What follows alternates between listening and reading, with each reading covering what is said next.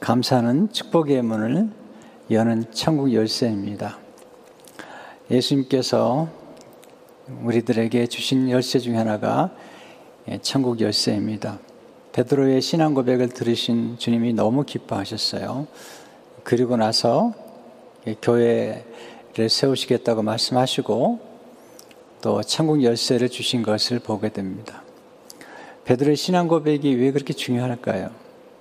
마태복음 16장 16절을 보게 되면 시몬 베드로가 대답하여 이르되 주는 그리스도시요 살아계신 하나님의 아들이시니이다. 예수님이 주님이십니다. 예수님이 그리스도 곧 메시아 구세주십니다. 예수님이 하나님의 아들 곧 하나님이십니다. 이 고백을 할 때 주님이 너무 기뻐하셨어요. 주님이 제자들과 함께 지내시면서 그토록 기뻐했던 적은 없으신 것 같아요. 하나님을 하나님으로 알 때 하나님이 정말 기뻐하신 것을 보게 됩니다.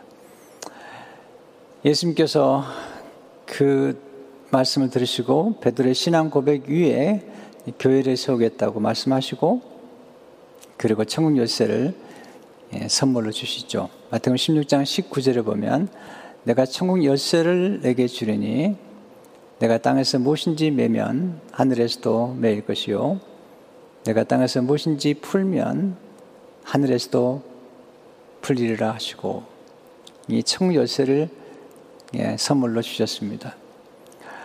열쇠를 주신 것은 예수님께서 열쇠를 소유하셨기 때문입니다.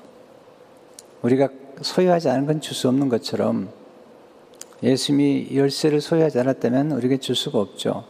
예수님은 열쇠를 가지신 분이죠. 열쇠를 가진 분이 누구냐면 왕이십니다. 왕권은 열쇠를 의미합니다.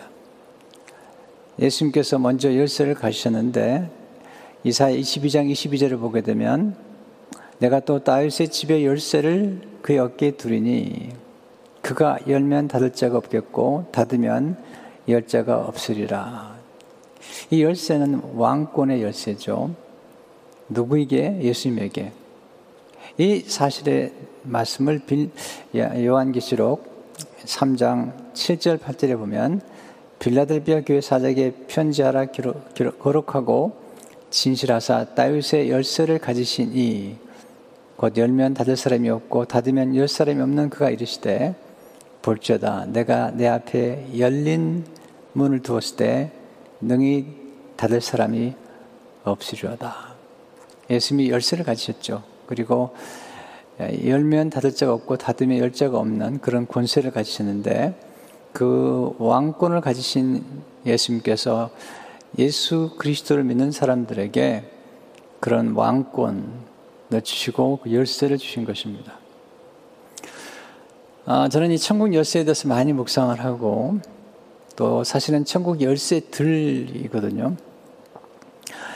열쇠가 뭘까? 이렇게 묵상을 하는 중에 성경에 보면 이 천국 문이 열리는 열쇠는 첫째는 기도죠.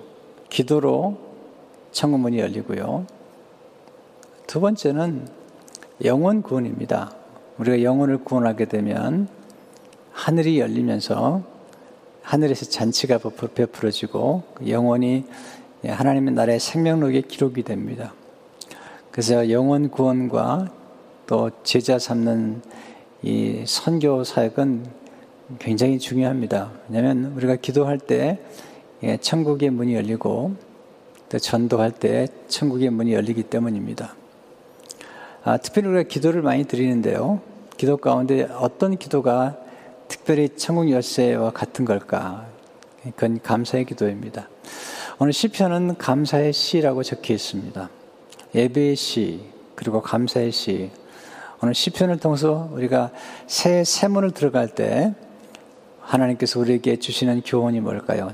첫째로 네, 감사함으로 들어가는 문은 누구나 들어갈 수 있는 문입니다. 누구나에게 열려 있는 문입니다. 예수 그리스도를 믿는 사람이라면 하나님을 믿는 백성이라면 누구나 들어갈 수 있죠. 오늘 본문 1절 2절에 보면 온 땅이여 여호와께 즐거운 찬송을 부를지어다. 기쁨으로 여호와를 섬기며 노래하면서 그의 앞에 나아갈지어다. 온 땅이란 말이 온 땅이면서 동시에 온 백성이죠. 모든 사람은 사실 하나님을 즐겁게 찬송해야 되겠죠.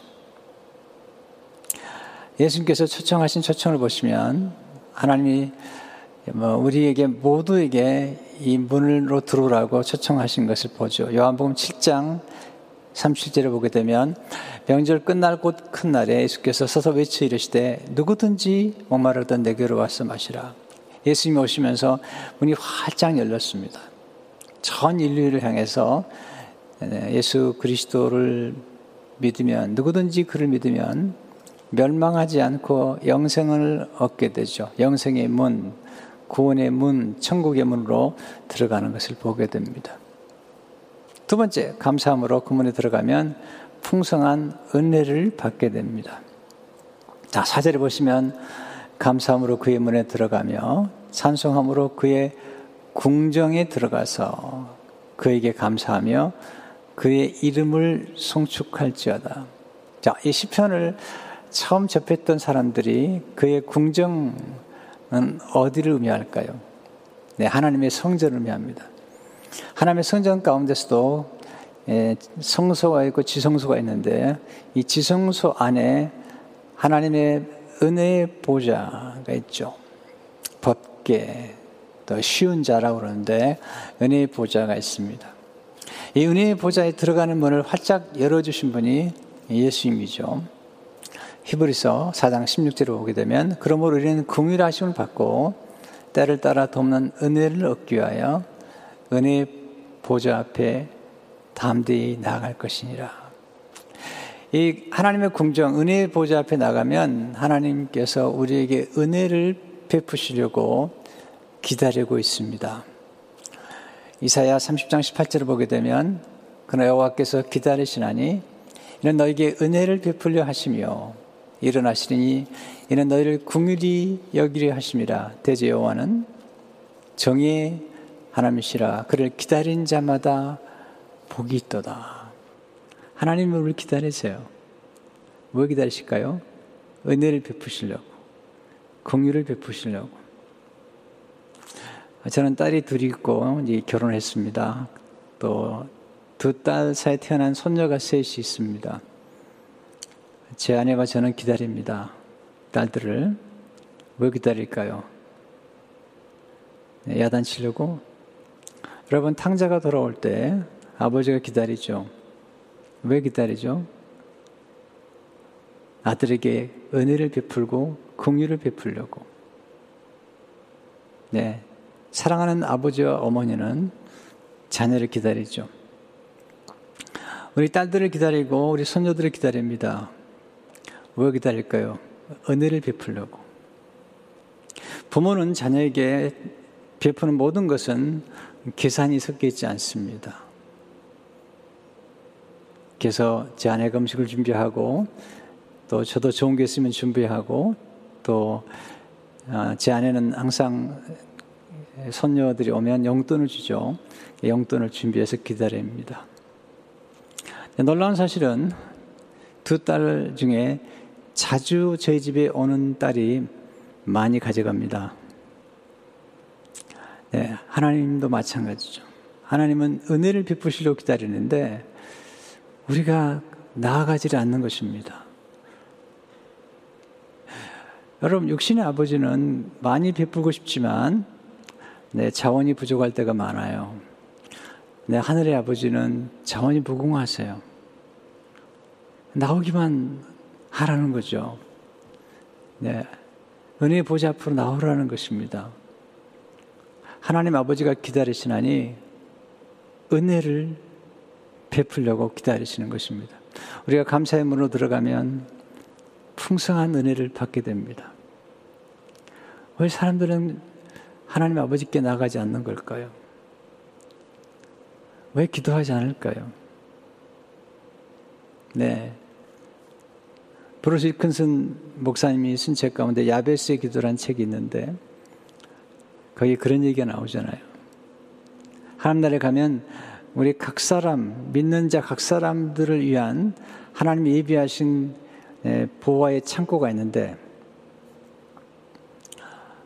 예, 하늘에 가봤더니 물론 예화하지만 어떤 보호와 창고 앞에는 그렇게 써 있더래요. Never claim. 그 엄청난 보호가 있는데 예, 한 번도 요청하지 않아서 그냥 하늘에 쌓아 있는 거죠. 하나님 땅에 사는 동안에 우리가 기도할 때 하나님께서 하늘의 보아, 우리에게 주시기 위해서 예비하신 보아들을 주시기 원하시는데 우리가 너무 구하지 않는 거죠. 너 하나님께 나아가지 않는 거죠. ask, 기도하라고. It will be given to you. 예, 주실 거라고. 은혜로 주시는 거죠. 부모는 뭔가 요구하지 않습니다. 뭔가 요구하면서 주는 부모는 없습니다.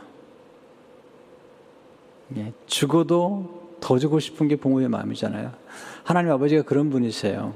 하나님께 나가면 은혜를 베푸시는 거죠. 세 번째, 감사의 문으로 들어가는 사람은 하나님을 아는 사람이죠. 오늘 시편 104, 100편 4절을 보면 그에게 감사하며 그의 이름을 송축할지어다. 여기 그에게 감사함이라고 말씀하고 있잖아요. 하나님을 알지 못하면 감사할 수 없죠. 하나님을 알수록 경험할수록 정말 더 많이 감사하는 것 같아요. 오늘 시편 100 편에 나와 있는 감사의 시는 하나님이 누구신가를 우리에게 알려주면서 그 하나님께 감사하도록 우리를 초청하고 있는 네, 감사 초대의 시입니다. 하나님은 어떤 분일까요? 첫째로 하나님은 우리를 지으신 분입니다. 3편, 3절에 보시면 여호와가 우리 하나님이신 줄 너희는 알지어다. 하나님이 우리 하나님이신 걸 알지어다. 이 알지어다라는 히브리어는 우리가 자주 듣는 것처럼 아, 야다라는 히브리어입니다. 이것은 아, 남편과 아내가 서로 친밀하게 아는 것, 친밀하게 아는 그런 경험적으로 아는 지식을 의미합니다. 그런데 그 하나님이 우리를 만드신 분이시다. 그리고 우리는 그의 것이요, 그의 백성이다. 자, 우리가 뭔가 만들면 그건 우리의 것이 되는 것처럼 하나님이 우리를 만드신 다음에 우리는 하나님의 소유가 된 거죠. 여러분, 하나님의 소유가 됐다는 것은 굉장한 축복이죠. 왜냐하면 하나님은 자기 소유에 대해서 관심이 많아요. 우리가 자녀를 낳으면 우리가 낳은 자녀에 대해서 관심이 많고 그리고 우리는 소유를 돌보고 가꾸고 키웁니다. 그렇지만 하나님께서 우리를 하나님의 소유로 삼으시고 우리를 돌보시고 또 키우신다는 것입니다. 두 번째 하나님은 우리의 목자시십니다. 어떻게 알 수 있죠? 3절에 보면 우리가 그의 기르시는 양이로다 그랬어요. 우리가 양이라는 사실은 하나님이 목자라는 사실입니다. 다윗이 경험한 하나님은 창조의 하나님일 뿐만 아니라 네, 목자이신 하나님. 그리고 예수님도 선한 목자로 오셨죠. 그래서 시편 23편 1절에 3절을 보게 되면 여호와는 나의 목자시니 내게 부족함이 없으리로다. 그 나를 푸른 풀밭에 누시며 쉴 만한 물가로 인도하시는도다. 내 영혼을 수산시키시고 자기 이름을 위하여 의의 길로 인도하신도다. 하나님이 목자가 되셔서 우리를 푸른 풀밭으로 쉴 만한 물가로 의의 길로 인도하십니다. 뿐만 아니라 또한 우리가 때로 사망의 음침한 골짜기를 통과할 때, 고난의 골짜기를 통과할 때 목자 되신 하나님이 우리와 동행하세요. 그리고 우리를 위로해 주세요. 예, 주의 지팡이와 막대기가 우리를 안위하시나이다 그런데 이 안위하다는 말이 위로하다는 뜻이죠. 그리고 우리를 승리케 하도록 도와주시는 목자가 되시죠. 세 번째 하나님은 선하시고 인자하시고 성실하신 분이십니다. 너무 좋죠.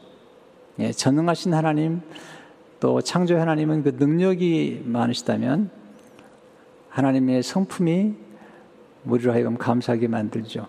5절에 보시면 여호와는 선하시니 악한 분이 아니세요. 포악한 분이 아니세요. 착하고 어진 분이시죠. 그의 인자하심이 영원하고 그의 성실하심이 대대에 이르로다. 인자하심이라는 말은 아, 히브리어로 헤세드라는 단어인데요. 그래서 무궁한 사랑이에요. 네, 자비로우심. 아주 굉장히 놀라운 단어예요. 네, 그 헤세드의 사랑이 우리를 우리를 품어 주시고 우리를 보듬어 주시고 우리를 영원토록 사랑하시는 거죠. 또한 하나님의 성실하심이 대대에 미친다. 이 성실한 하나님의 성품이 얼마나 좋은지 모르죠. 이 성실함은 신실함이라고도 표현할 수 있습니다. 자, 우리가 누구를 신뢰할 때 어떤 사람을 신뢰하죠? 충동적인 사람을 신뢰하냐? 아니면 성실한 사람, 꾸준한 사람. 예, 우리가 누구한테 일을 맡길 수 있죠? 네, 꾸준한 사람. 네, 신실하고 진실한 사람. 인간은 성실하려고 노력하지만 때로 실수하기도 하지만 하나님은 성실하세요. 우리가 하나님의 손을 놓을 때도 하나님 결코 놓지 않으세요. 우리가 하나님으로부터 멀어질 때도 하나님은 우리를 따라오세요. 우리 곁에 계시는 성실하신 분이시죠. 우리 인생에서 여러 가지 어려움을 만나지만 우리 이렇게 승리할 수 있는 까닭은 하나님의 성실하심이 날마다 새롭기 때문이죠. 에레미야 예가 3장 22절 23절에 보면 여호와의 인자와 궁율이 무궁하심으로 우리가 진멸되지 아니함이니이다. 이것들이 아침마다 새로우니 주의 성실하심이 크도소이다. 인자와 궁율이 아침마다 새로워요. 어떻게 아침 해처럼 하나님이 성실하시게 우리 인자와 궁율을 베풀어 주시는 거예요. 이 말씀은 내일 새벽에 제가 조금 더 깊이 나누도록 하겠습니다. 네 번째, 하나님은 그분의 이름 속에 축복을 담아 주셨어요. 감사되 이름을 성축하라는 거죠. 사절에 그에게 감사하며 그의 이름을 성축할지어다. 하나님을 사랑하는 사람들의 특징은 하나님의 이름을 알고 존귀 여기는 거죠. 다윗은 하나님의 이름을 알았어요. 하나님 이름을 존귀케 여겼어요. 그 하나님 이름을 찬양했어요. 곧 하나님 이름은 하나님을 의미해요. 10편 69편 30절에 보면 내가 노래로 하나님 이름을 찬송하며 감사함으로 하나님을 위대하다 하려니 다윗은 하나님 이름이 온 땅에 울려 퍼진다고 그런 찬양할 때가 많잖아요. 성경 보면 하나님 이름 속에 모든 걸 담아 주셨어요. 로마 10장 13절을 보게 되면 누구든지 주의 이름을 부른 자는 구원을 받으리라. 놀라운 사실은 하나님을 부르는 사람마다 부여해요. 그러니까 제가 아까도 제 기도에 대한 말씀 드렸지만 하나님께 자주 나가서 기도하고 구하는 사람이 부여한 거죠. 왜냐하면 하나님 부여하신 분이니까. 로마 10장 12절에 보면 주께서 모든 사람의 주가 되사 그를 부르는 모든 사람에게 부여하시도다. 혹시 우리가 이렇게 핍절한 것은 하나님을 너무 부르지 않아서 그런 건 아닐까요? 하나님께 나가면 하나님의 풍성한 은혜와 그리고 무한한 지혜와 아이디어와 영감과 능력을 보여주시는데 우리는 그분 곁을 너무 가까이 하지 않기 때문에 마치 태양이 멀어질수록 추워지는 것처럼 우리가 하나님을 멀리 떠날수록 우리 인생은 황폐해지는 것입니다. 저는 하나님의 이름을 자주 부릅니다. 호흡 기도할 때마다 그냥 짧게 기도합니다. 하나님 아버지 또는 주님 또는 예수님 성령님 예수님 도와주십시오. 이렇게 짧게 네, 주 예수 그리스도 하나님의 아들이시여 나는 죄인입니다. 자비를 베푸소서. 짧은 기도지만 이런 기도가 얼마나 제게 도움이 되는지 몰라요. 제가 성경에 나타난 하나님의 이름을 쭉 설교한 적이 있는데 그 이름 속에 우리가 필요한 모든 것들이 담겨 있어요. 승리가 필요할 때 여호와 니시의 이름으로 찾아오시죠. 여호와 니시는 예, 승리케 하신 하나님, 승리의 깃발 되신 하나님이죠. 평강이 필요할 때 여호와 샬롬의 이름으로 찾아오시죠. 풍성한 도움이 필요할 때 엘샤다이 즉 전능하신 하나님 이름으로 찾아오시는데 이 엘샤다이라는 이름이 너무 좋은 이름이에요. 이것은 전능하시다는 이름뿐만 아니라 이 전능하신 하나님이 얼마나 풍요로우신지 풍부하신지 이 전능하신 하나님의 풍부하심과 부유로우심이 함께 담겨 있는 이름이에요. 이 전능하신 하나님이 찾아오시게 되면 성경 보면 놀라운 역전과 반전이 이루어져요. 불가능이 가능하게 되게 하나님 역사하세요. 아브라함이 99세 때에 사라가 90세에 경수가 끊기고 이제는 아이를 낳을 수 없는데 전능하신 하나님이 찾아오셔서 나는 전능한 하나님이라 그렇게 말씀하시고 그들에게 아이를 낳게 하세요. 바랄 수 없는 정에 바라게 하심으로 그들 하여금 이삭이라는 아들을 낳게 하세요. 이삭의 이름은 뜻은 웃음이란 뜻이죠. 절망과 그리고 무력감 가운데 있을 때 찾아오신 엘샤다 하나님이 웃게 하셨어요. 사라가 하갈의 몸에서 이스마엘이 태어난 날부터 사라의 얼굴에는 미소가 사라져 버렸어요. 어두운 그늘이 그의 그녀의 얼굴에 늘 깃들었는데 하나님 90세 13년 후에 찾아오셔서 아들을 주심으로 그 아들 이름이 이삭이에요. 이삭. 웃음이에요.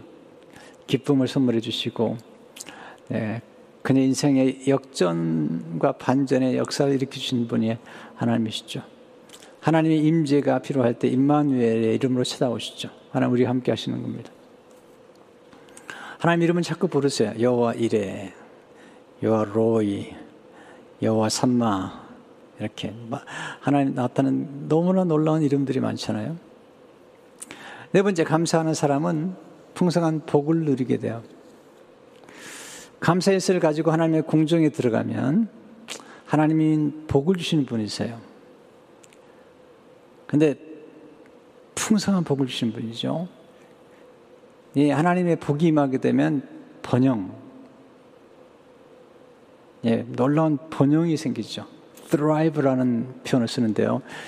네, flourish, 차고 넘치는 놀라운 역사가 나타나는. 저는 감사에 대해서 많이 공부했어요. 또 감사를 통해서 많은 하나님의 은혜를 경험했어요. 또 깊은 수렁에서 빠져있던 저를 하나님의 감사를 통해서 건져내 주셨어요. 감사의 능력을 체험한 사람이에요.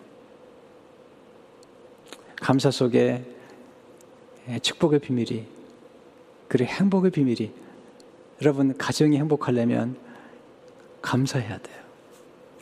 네, 감사하는 가정은 불행하기가 어려워요. 네, 불행하기가 어려워요. 감사하게 되면 관계를 잘 맺을 수가 있어요. 저는 이 비밀을 경험하면서 제 삶 속에 엄청난 축복을 누리게 되었고, 지금 저는 그런 축복 속에 살고 있어요. 문제가 없다는 건 아니에요. 고난이 없다는 것도 아니에요. 그러나 이 고난을 능히 극복할 수 있고, 고난을 낭비하지 않고 고난을 선용할 수 있는 인생의 걸림돌을 디딤돌로 삼을 수 있는 그 힘, 그건 감사에 있습니다. 자, 감사하려면 특별히 두 가지가 필요한데, 하나는 감사하는 마음이 필요해요. 두 번째는 감사를 표현하는 지혜가 필요해요. 네, 두 가지가 다 필요한데, 첫째, 감사하는 마음은 복된 마음이죠. 아무리 봐도 원망과 섭섭함과 불평하는 마음이 아닌 감사하는 마음을 갖게 되는 것도 은혜라는 생각이 들어요. 은혜가 아니면 감사하는 마음을 갖기 어렵거든요. 저는 뿌리를 항상 이렇게 추적해 나가는데 그러면 감사하는 마음은 어디서 오는 걸까? 첫째로 감사하는 마음은 겸손한 마음이에요. 교만한 사람들은 감사하지 않아요. 겸손한 사람들은 자기의 부족함을 알기 때문에 늘 감사하게 돼요. 과분하다는 생각이 들어요. 그래서 감사하지 않을 수 없죠. 두 번째로 감사하는 마음은 고운 마음이에요. 고운 마음. 감사합니다. 또는 고맙습니다. 네. 가끔 이 감사합니다, 고맙습니다 말을 이렇게 한꺼번에 하고 싶을 때가 있죠. 그럴 때 저는 가끔 곰사합니다. 그래, 곰사합니다. 네. 고맙고 감사하다고. 왜 감사하는 마음이 고운 마음일까요? 우리가 보통 고맙습니다. 라는 표현을 쓸 때 이 고맙습니다라는 표현의 원뿌리에는 곱다. 마음씨가 곱습니다. 네. 이 곱다란 말은 고운, 곧 아름다움이란 뜻이에요. 네. 고운 마음은 아름다운 마음이에요. 고운 마음씨, 네, 고운 마음. 너무 좋은 것입니다. 곱다는 말은 곧 사랑스럽다는 말이죠. 너무 좋은 마음이죠. 감사한 마음은 따뜻한 마음이에요. 저는 이게 온도를 많이 생각해요. 제가 추위를 어, 잘 타기 때문에 온도에 굉장히 민감한데 제가 생각에도 온도가 있고 또 우리 언어에도 이런 말투에도 온도가 있고 또는 감정에도 온도가 있다는 사실을 많이 경험했어요. 또한 마음에도 온도가 있다는 거죠. 근데 따뜻한 마음, 그건 감사하는 마음이에요. 여러분, 차가운 건 좋은 게 아닙니다. 차가우면 딱딱해지고, 딱딱해지면 자꾸 뭔가를 이렇게 망가뜨려요. 부러뜨려요. 내 따뜻함이 유연하기 때문에 좋은 거죠. 감사하는 마음은 존중하는 마음이에요. 여러분, 우리가 감사하는 대상을 멸시하거나 경멸하면 절대로 감사할 수 없어요. 엘리 제사장에게 하나님께서 말씀하셨어요. 사무엘상 2장 30절 보면 나를 존중히 여기는 자를 내가 존중히 여기고 나를 멸시하는 자를 내가 경멸하리라. 존중한다는 것은 존귀 여기는 것. 또한 존중한다는 것은 주신 분의 선물 이 귀하다고 그 가치를 인정하는 거죠. 하나님이 주신 은혜와 구원, 이 구원이 얼마나 귀한 겁니까? 예수님이 피로 우리를 용서하신 용서가 얼마나 귀한 겁니까? 네, 그걸 존귀 여기는 것. 그래서 네, 사도 베드로는 보배로운 피, 네, 보배로운 성품, 네, 보배로운 말씀, 보배로운 산돌. 이게 이제 가치를 인정해 드리고 높여 드리는 것이죠. 감사하는 마음은 또한 사려 깊은 마음이에요. 제가 보니까 생각이 깊지 않으면 감사할 수 없어요. 여러분 조금만 생각해 보세요. 우리가 부모님께 받은 은혜가 얼마나 큰지 몰라요. 한량 없는 은혜예요. 근데 깊이 생각하지 않으면 그 은혜를 몰라요. 네. 원래 그래서 감사하다는 영어 think는 생각하다는 think에서 온 거죠. 감사하는 사람들은 사려 깊은 사람이라는 생각이 들어요. 두 번째, 감사를 표현한 마음은 지혜로운 마음이죠. 아무리 봐도 감사하는 마음은 좋은 마음이에요. 근데 감사를 표현하는 사람은 정말 지혜로운 사람이에요. 근데 생각보다 감사하는 마음을 가진 사람도 좀 적지만 은혜가 아니면 그렇게 가질 수 없고요. 감사하는 마음을 가졌지만 감사를 표현하는 사람은 정말 적어요. 네, 정말 적어요. 네. 예수님께서 10명의 나병 환자를 고치셨습니다. 전 10명의 나병 환자가 모두 감사한 마음을 가졌으라고 생각이 돼요. 내 딱 한 사람, 사마리아 사람만 와서 예수님 앞에 경배하며 예수님께 감사했어요. 예수님 물으셨어요. 아홉 명은 어디 갔느냐? 네, 감사하는 마음을 가졌지만 감사를 표현하지 않은 사람들에게 주님이 가졌던 생각이죠. 생각보다 감사하는 사람이 많지 않아요. 네, 제가 아는 한 사업가는 사업을 한 중에 이민 와서 사업하신 중에 참 많은 분들에게 영주권을 스폰서해 주셨어요. 예, 직장에 들어오시면 그분들이 영주권 얻을 수 있도록 스폰서를 해 주셨는데 저한테 그러시더라고요. 영주권을 그렇게 많이 내줬는데 감사하는 사람은 정말 찾아보기 어렵다고. 정말 찾아보기 어렵대요. 제가 한 번은 신방 가는 중에 어떤 분이 와서 인사를 하는데 그 직장에서 일했던 분이 나중에 사업을 해서 매년 찾아오신대 이렇게. 그래서 이런 분 찾아보기 어렵다고. 그 영주권을 내줬는데 그 감사해서 그렇게 찾아와서 인사하는 분을 찾아보기가 정말 어렵다고 그러시더라고요. 왜 제가 이렇게 감사를 강조하냐면, 이 감사하면 돋보여요. 10명 가운데 한 명은 돋보이는 거죠. 이렇게 감사하면 어떤 일이 벌어질까요? 감사할 때 더 큰 은혜를 받게 돼요. 이 사마리아 사람은 나병만 고친 게 아니라 이제는 영혼의 병도 고쳐서 구원을 받게 된 거죠. 예수 만나서. 얼마나 좋아요. 토마스 아키푸스는 말하기를 감사하는 사람에게는 언제나 은혜가 따라다닌다. 감사할 때 기쁨이 충만해집니다. 네. 불평하고 원망하면 기쁨이 사라집니다. 행복이 떠나갑니다. 가정도 불평하면 행복의 파랑새가 떠납니다. 그러나 기뻐하고 감사하잖아요? 그러면 집 떠나간 행복이 깃드는 거예요. 여러분, 행복이 별거 있나요? 여러분 아시잖아요? 네, 다 얻었는데 행복하지 않은 사람들이 있어요. 그런데 가진 거 별로 없는데 행복한 사람들이 있어요. 하나님 우리가 행복하기 원하세요. 그리고 우리가 기쁨으로 살기 원하죠. 비결이 있어요. 감사해요. 감사하면 행복해져요.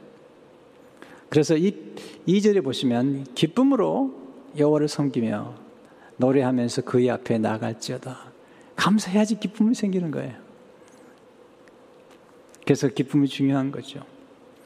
예수님께서 감사 기도를 들으셨는데 성찬식에서 성만찬에서 감사 기도라는 이 헬라어 속에 네, 두 가지 단어가 같이 들어가 있어요. 이 감사 기도라고 하는 유카리스테오라는 헬라 속에는 이 카리스라고 하는 단어가 들어있는데 이 카리스가 은혜라는 선물이란 뜻이에요. 은혜의 선물. 은혜와 선물은 똑같은데 왜냐하면 은혜는 그냥 공짜로 주는 거니까. 카리스마가 있다고 그러잖아요. 그 말은 뭐냐면 어떤 사람을 만났을 때 아, 그분 카리스마가 있어요. 그 말은 뭐냐면 무슨 목소리가 크고 그런 뜻이 아니라 어떤 성스러운 매력, 하나님의 어떤 기름 부심과 임재의 느낌, 네, 이런 이런 느낌을 갖는 거죠.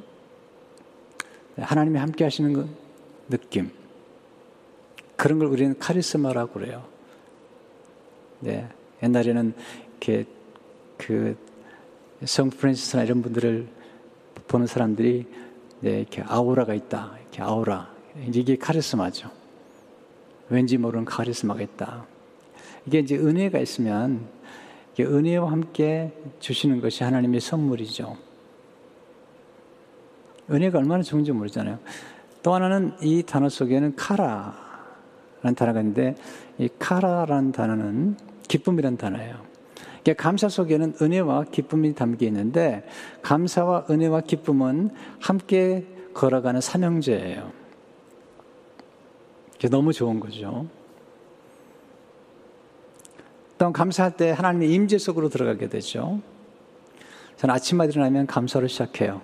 그래서 하나님 임재 속으로 들어가요. 아니 낮에도 밤에고 감사하면 임재로 들어가죠. 또한 감사할 때 좋은 관계를 맺게 돼요. 아, 우리가 인간이니까 가끔 불평하기도 하고 또 좀 짜증을 부리기도 하고 그러긴 하지만 여러분 감사하는 사람들은 소통의 대가예요. 또 협상의 대가예요. 거래의 대가예요. 왜? 먼저 뭔가 시작할 때 항상 감사로 시작하거든요. 감사를 시작하면 마음이 활짝 열려요. 그래서 교류가 시작이 돼요. 네, 그래서 이 감사는 인간관계를 연결시키는 다리와 같은 거죠. 감사는 상승 효과가 나타나요. 누가 감사하는 거 보잖아요? 그럼 우리 따라서 감사하게 돼요. 누가 착한 일 하잖아요? 우리도 착한 일 하게 돼요. 이게 이제 좋은 선환이 이루어지는데 전염이 되는 거죠. 지금 코로나 바이러스가 전염되는 게 참 굉장히 빨리 되는데 참 위험하죠. 여러분 코로나라는 단어를 아십니까? 코로나 바이러스는 아시지만 코로나라는 단어의 뜻을 아십니까? 이 코로나라는 단어의 뜻은 크라운이라는 뜻이에요. 면류관. 그래서 그 코로나 바이러스를 찍어놓은 사진을 보십시오. 면류관입니다. 근데 코로나 바이러스는 네, 사람의 생명을 빼앗아가는 그런 면류관이에요. 그런 바이러스예요. 그러나 이 코로나는 원래 예수님의 십자가의 면류관이라는 데서 나온 거예요. 그래서 항상 사탄은 모조품을 만드는 거예요. 예수 그리스도의 십자가의 그 면류관은 우리를 생명으로 이끄는 코로나입니다. 그래서 지금 코로나 바이러스 해결책은 사실 예수 그리스도의 십자가에 있는 것입니다. 예수님의 십자가는 생명을 이끌어가는 그런 코로나인 것이죠.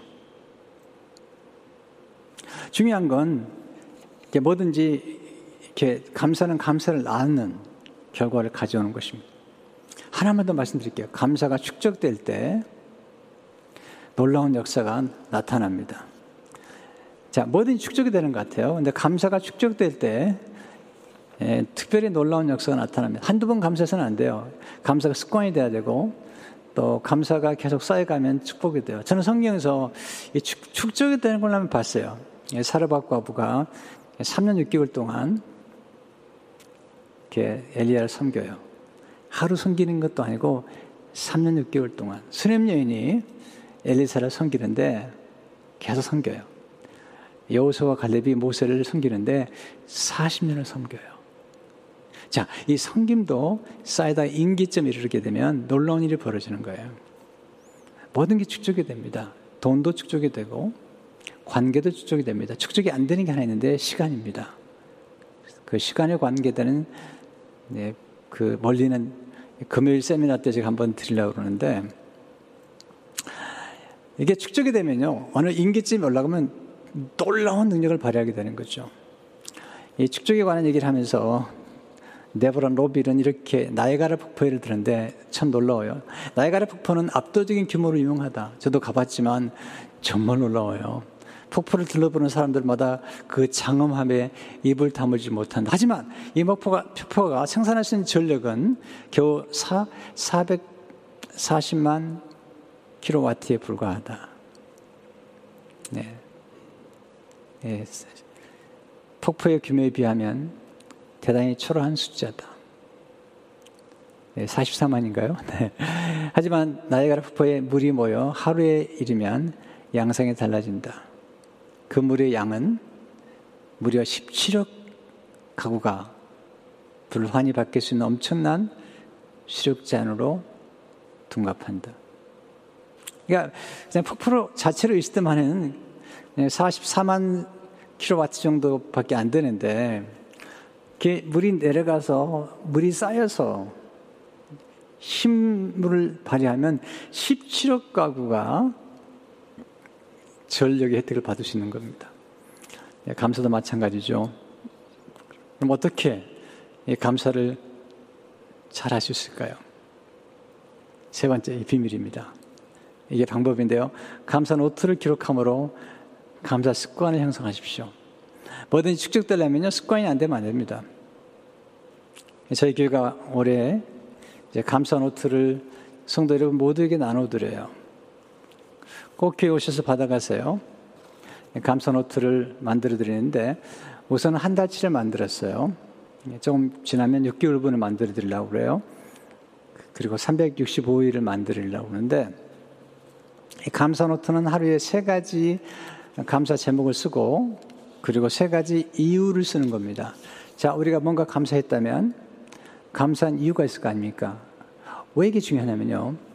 이 감사를 제목을 쓸 뿐만 아니라 이유를 써야만이 우리가 생각을 하게 되는 겁니다. 네. 우리가 뭔가 감사한 다음에 because 그런 거죠. 제가 예를 들겠습니다. 어떤 건 굉장히 심플할 수도 있어요. 제가 1월 1일 날 제가 쓴 노트입니다. 세 가지를 썼어요. 물론 더 쓸 수 있어요. 그러나 최소한 세 가지를 쓰면 좋겠다는 생각이 들어요. 왜 세 가지가 좋을까? 네, 세 가지 이상 좋지만 그건 다니엘서 6장 10절에 제가 근거한 거예요. 다니엘이 에르살렘 향한 창문을 열고 전에 하던 대로 하루 세 번씩 무릎을 꿇고 기도하며 귀 하나님께 감사했더라. 세 번 기도하는 동안에 세 번 감사했어요. 물론 열, 열 가지 감사할 수 있습니다. 그러나 여러분들 최소한 세 가지를 얘기하는 거죠. 네, 첫 번째, 이렇게 감사했어요. 새해를 주신 하나님께 감사드립니다. 이유, 새해는 새 출발의 기회이기 때문입니다. 둘째, 말씀과 함께 새해를 출발하게 해주신 것 감사드립니다. 이유, 말씀은 제 영혼의 양식이요, 안내자이기 때문입니다. 셋째, 강남중앙침례교회 신년 부흥의 설교를 하도록 축복해 주신 것을 감사드립니다. 이유, 말씀이 시간과 공간을 초월해서 역사하기 때문입니다. 네, 제가 가지 못했어요. 그러나 강남중앙침례교회 신년 부흥회를 인도해 달라고 제게 설교를 녹화해서 보내달라고 보내드렸어요. 그래서 1월 1일과 1월 2일 날 이틀의 설교를 이제 방영하게 됐는데 놀라운 건 네, 많은 분들이 보셨더라고요. 벌써 한 설교는 클릭이 15,000명이고요. 한 설교는 만 명이더라고요. 이 시간과 공간을 초월한 거죠. 네, 얼마든지 지금 하나님 역사가 말씀이 시간과 공간을 초월하셨다는 걸 알기 때문에 세 가지를 기록했어요. 어제의 노트는 이제 토요일 날 새벽 말씀을 전하고 말씀에 받은 은혜를 따라서 제가 세 가지를 기록해 봤어요. 물론 더 많은데 내가 기록해 봤어요. 첫째로 어제 요한에서 2장의 말씀을 전하면서 1장과 2장을 연결시켰어요. 이렇게 기록했어요. 하나님의 말씀을 통해 하나님과 사귐을 갖게 하신 것 감사드립니다. 네, 요한서에 나오죠. 네, 우리의 사귐은 하나님 아버지와 그의 아들 예수 그리스도와의 사귐이라고 그랬잖아요. 그 왜 내가 감사했는지 그 이유 가장 큰 기쁨은 하나님과 사귐에 있기 때문입니다. 두 번째, 제게 하나님 앞에 대언자를 주신 것을 감사드립니다. 예수님 우리의 대언자시거든요. 그 이유, 예수님은 저를 위해 대언해 주시고 변호해 주시는 분이기 때문입니다. 세 번째, 감사 노트를 통해 세 가지 감사 제목을 쓰게 해주신 것 감사합니다. 네, 네, 이 감사 노트에다가 세 가지 제목을 쓰게 해준 감, 이유, 감사를 생각함으로 감사하는 마음, 감사하는 습관을 형성할 수 있기 때문입니다. 아, 여러분들이 구체적으로 이렇게 감사 제목을 쓰고 뭐 이것도 좋겠죠. 눈을 뜨게 해주셔서 감사합니다. 그 이유, 내가 살아있다는 것 때문에 감사합니다. 얼마든지 가능하잖아요. 이렇게 감습관을 쓰게 되면, 하게 되면 굉장히 도움이 돼요. 여러분, 감사함은 대단히 놀라운 거예요. 네, 우리의 영혼과 우리의 마음과 우리의 관계에 굉장한 힘을 주는 것 같아요. 데보라 노벨은 이렇게 말하죠. 감사함은 스트레스와 분노의 파괴적 이로부터 우리를 지켜주며, 여러분 보세요. 가정을 파괴하는 가장 큰 무서운 것이 화입니다. 화, 분노. 여기서 또 폭력이 생기는 거죠. 의분도요. 예, 절제되지 않은 의분은 좋지 않습니다. 그것은 폭력입니다. 눈물이 없는, 궁일이 없는 그런 의분은 폭력에 가깝습니다.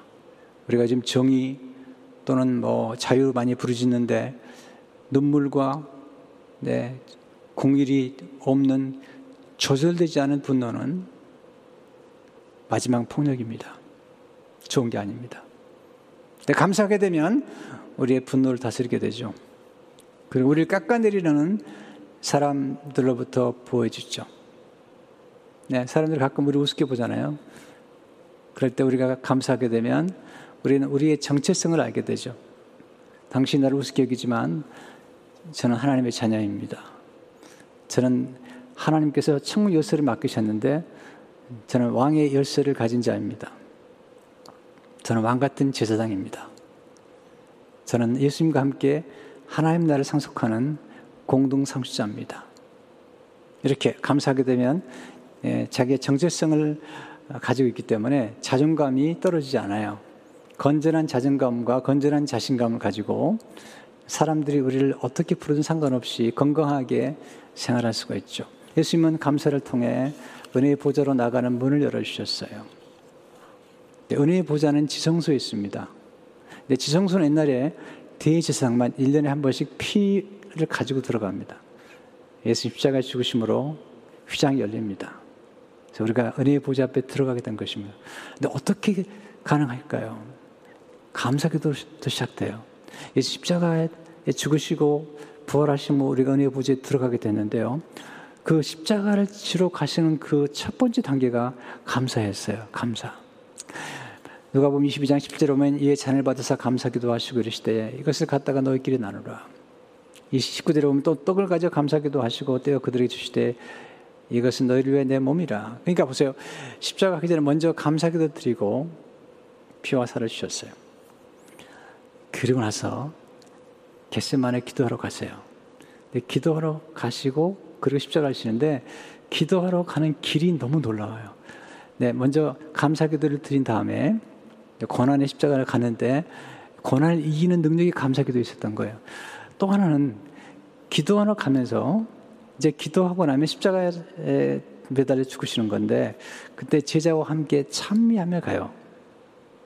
인상을 쓰며 가는 게 아니라 아, 나 죽었네가 아니라 마가복음 14장 20절에 보면 이에 그들이 찬미하고 감남성으로 가니라. 여러분 이 찬양의 능력, 이 찬송의 능력, 이 찬미의 능력을 아십니까? 이 음악의 능력을 아십니까? 하나님께서 우리에게 이런 음악과 예술과 이런 찬미를 통해서 우리를 하여금 고난을 극복해 버리는 거예요.